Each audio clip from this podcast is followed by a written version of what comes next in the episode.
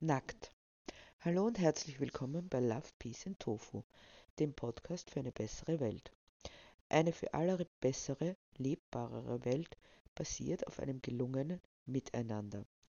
Seit Jahrzehnten wird nach mehr Liberalität geschrien, die Menschen seien doch schließlich erwachsen und könnten selbst entscheiden, was für sie gut ist und was richtig ist.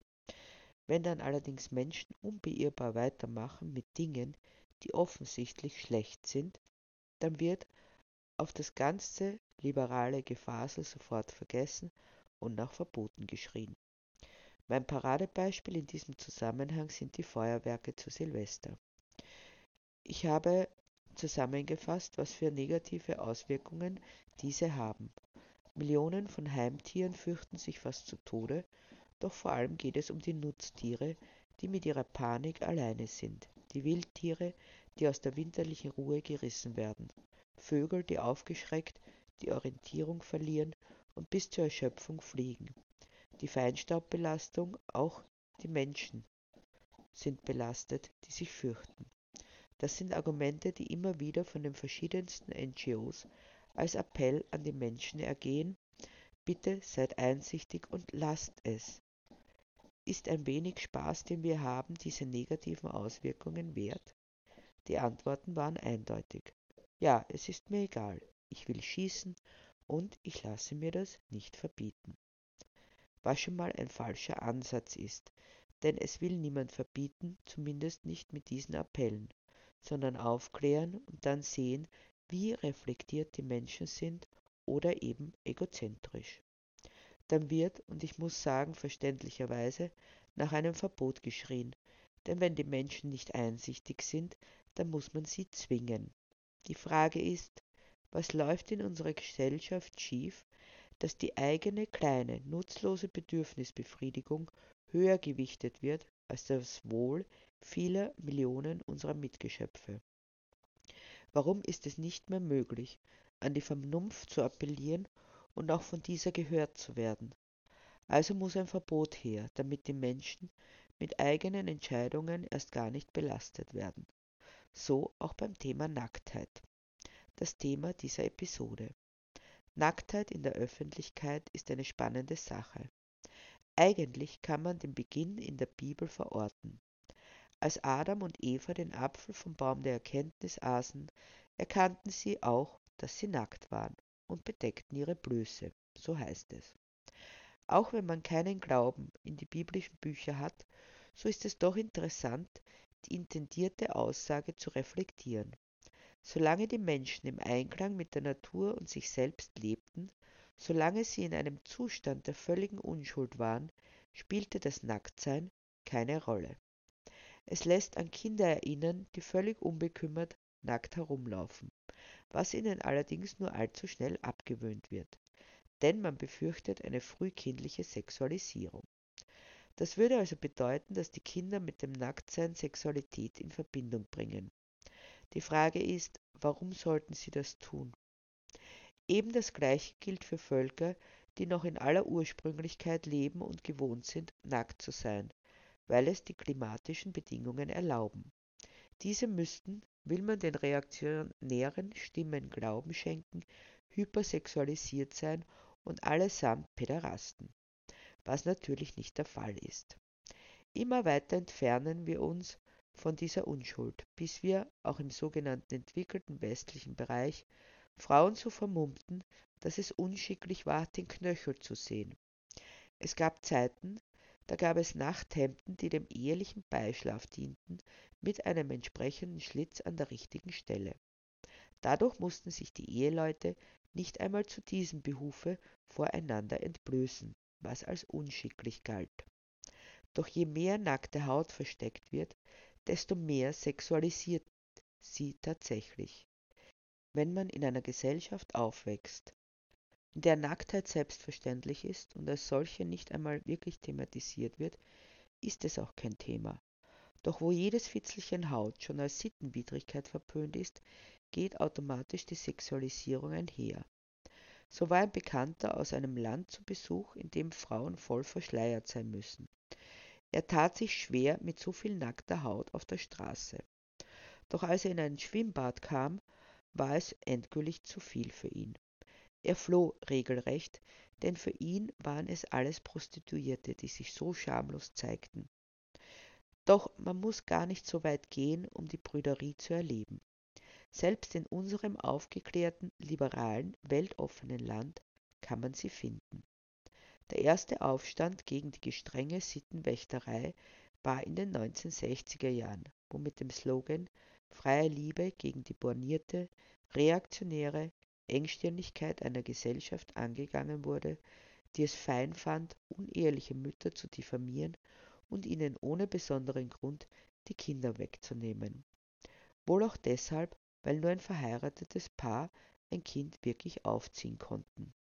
Ganz abgesehen von den sogenannten Magdalenenheimen in Irland, in denen die Kinder den Müttern weggenommen und verkauft wurden, während die Mütter zur Zwangsarbeit verpflichtet wurden, natürlich unentgeltlich. Sklaverei bis zum Ende des 20. Jahrhunderts mitten in Europa. Aber das nur ganz nebenbei. Danach wurde es leichter, Lebensgemeinschaften ohne Trauschein wurden nicht mehr gesellschaftlich geächtet. Und auch Nacktheit in der Öffentlichkeit wurde unter bestimmten Umständen toleriert, zum Beispiel im Aktivismus. Noch vor etwas mehr als zehn Jahren wurde beim sogenannten Tierschutzprozess in Wiener Neustadt nackt demonstriert und es war kein Problem. Mittlerweile ist es nicht nur notwendig, sich zumindest eines Slips zu befleißigen, die Damen müssen auch auf jeden Fall die Brustwarzen bedecken, will die entsprechende Dame nicht von der Polizei gemaßregelt werden. Aber einen wirklichen Skandal in Sachen Nacktheit hat nun Bad Ischl im Salzkammergut heraufbeschworen. Bei der Eröffnungsfeier zur Kulturhauptstadt wurden gleich drei heilige Dinge verletzt. Die Gender-Eindeutigkeit, eine historische Persönlichkeit und die bürgerliche Scham. Aber ich fange am besten von vorne an. Am Anfang gab es einen Kinderchor. Die armen Kinder traten ab und mussten die nachfolgenden schrecklichen Szenen live miterleben. Das bitte im Hinterkopf behalten für die weiteren Ausführungen. Dann kam Conchita Wurst mit bürgerlichem Namen Thomas Neuwirth, Österreichs wohl berühmteste Travestie-Künstler, Künstlerin. Was schon schlimm genug war, denn wie kann man einen Mann, der offenbar als Mann gelesen wird, nämlich wegen seinem Bart, in einem Kleid vor den Augen von Kindern auftreten lassen, die, nach bürgerlicher Meinung, wohl dann sofort alle schwul werden oder irgendetwas anderes Schlimmes. Aber das war noch nicht alles. Darüber hinaus trug er ein Kleid, das dezidiert als Sissi-Kleid avisiert wurde. Und das ist wirklich ein Sakrileg in Österreich. Unsere weltberühmte Sissi, die Kaiserin Elisabeth der Herzen, muss für solch einen woke grünen linksversifften Wahn herhalten. Dabei kennt die Sissi jeder. Jeder kennt Sound of Music oder all die herzergreifenden anderen Verfilmungen. Ich gestehe, ich kenne keine von diesen. Und es interessiert mich auch nicht, denn das verkitschte, hinstilisierte, heimat- und blutverbundene, ah, Entschuldigung, naturverbundene Bild einer Kaiserin, die die ÖsterreicherInnen gar nicht mochte und sich als Ungarin fühlte, brauch, brauche ich nicht. Schade eigentlich, dass bei manchen Menschen die Bildung sich auf Sound of Music beschränkt. Und das auch noch im Salzkammergut obwohl sie aus München stammte. Aber so Kleinigkeiten lässt man dezidiert außen vor. Dennoch wird sie okkupiert und ihre Geschichte mit dem nicht minder beliebten Franzl, Kaiser Franz Josef I., als die glamouröseste Liebesgeschichte aller Zeiten hingestellt. Noch vor Romeo und Julia. Und dann trägt ein Mann, der keiner ist oder nicht so aussieht, was für bürgerliche Kreise so ziemlich aufs Gleiche hinauskommt, auch noch ein Kleid dieser Dame oder eine Nachbildung, nehme ich an, denn Sissi war viel kleiner und schmäler, aber das nur nebenbei. Aber das Allerschlimmste war der sogenannte Pudertanz. Dieser wurde tatsächlich von richtig nackten Menschen aufgeführt. Dabei waren es nicht zurechtgezimmerte Schönheitschirurgie entstiegene Einheitsperfektionskörper, sondern ganz durchschnittliche Menschen, quasi so wie du und ich, weit weg von Einheitlichkeit oder jeder Art der Unterwerfung unter ein striktes Modediktat. Aber es ging noch weiter. Es waren auch Menschen mit körperlichen Besonderheiten dabei. Besonders auffällig waren natürlich jene im Rollstuhl. Während des Tanzes bestreuten sie sich mit Puder, deshalb der Name. Die Reaktion der Konservativen war ebenso laut wie vorhersehbar. Nackte Menschen, die sich vor den Augen der Kinder gebärden. Die Kinder wurden vor der Nacktheit nicht geschützt, vielmehr wurde sie ihnen aufgedrängt. Sofort war die Rede von Pädophilie und Frühsexualisierung. Abgesehen davon, dass man die Kinder einfach hätte fragen können, was sie dazu sagen, was natürlich tunlichst vermieden wurde, denn die verdammten Kinder könnten ja etwas sagen, was den Fragenden nicht gefällt. Ich bin aber überzeugt davon, dass die Kinder das sahen, was es war, nackte Menschen, die tanzten. Ich denke nicht, dass sie es als ekelhaft, obszön oder sonst was einstuften, sondern einfach als das, was es ist. Und keines dieser kleinen Kinder dachte an Budern, was man übrigens mit weichem B schreibt, ihr so rundum gebildeten, aber das nur nebenbei. Angeblich zuckten die Leiber und das Gemahnte sehr an Geschlechtsverkehr. Meine Frage, ist das nicht nur eine Interpretation von erwachsenen Menschen, die bei aller Nacktheit immer gleich die böse Sexualität vermuten? Nun, darüber kann sich jeder und jede selbst ein Bild machen. Ich habe einen Link in die Beschreibung gestellt, der direkt zu diesem ominösen Tanz führt. Nun muss ich sagen, ja, ich bin auch gegen eine aufoktroyierte, frühkindliche, vor allem erwachsen gemachte Sexualisierung, wie sie in so manchen Köpfen herumspukt. Aber ein gesunder Umgang mit Nacktheit hat rein gar nichts mit Frühsexualisierung zu tun, sondern nur mit dem Umgang einer der natürlichsten Sachen der Welt. Außerdem ist es spannend, dass das reaktionäre Lager immer auf schöne Tänze verweist, denn der Tanz war nicht schön. Dabei wird auf das Neujahrskonzert hingewiesen. So schöne Musik, so schöne TänzerInnen des Wiener Hofopernballetts.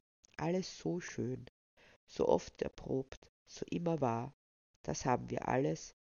Also warum dann noch was Neues und dazu so Schamloses? Es ist interessant, dass das geschichtliche Interesse jener Herrschaften offenbar da endet. Moderner Tanz, der oft experimentell ist, wird als nicht existent hingestellt, als würde die kulturelle Entwicklung mit dem Walzer enden. Dabei muss gesagt werden, dass der Walzer bei seinem Aufkommen ebenfalls ein Skandaltanz war, da die Tanzenden, man muss sich das vorstellen, ein Mann und eine Frau, sich sehr nahe kamen was bei den Tänzen davor nicht der Fall war. Und dieser ehemalige Skandaltanz wird nun als kulturell hochwertig und keusch und bieder hingestellt. Ein ungezwungener, unbelasteter und vorurteilsfreier Umgang mit Nacktheit und Leiblichkeit würde einer angeblich modernen, angeblich aufgeklärten Gesellschaft wohl anstehen. Jedenfalls wird man den Eindruck nicht los, dass das Abschieben auf die armen Kinder einfach nur daran liegt, dass man die eigene Verklemmtheit, Engstirnigkeit und Provinzialität auf andere transferiert und die eigenen pubertären Gedanken, denen man nie entwachsen ist. Aber macht euch selbst ein Bild und schreibt mir eure Meinung dazu. Ich bin schon sehr gespannt.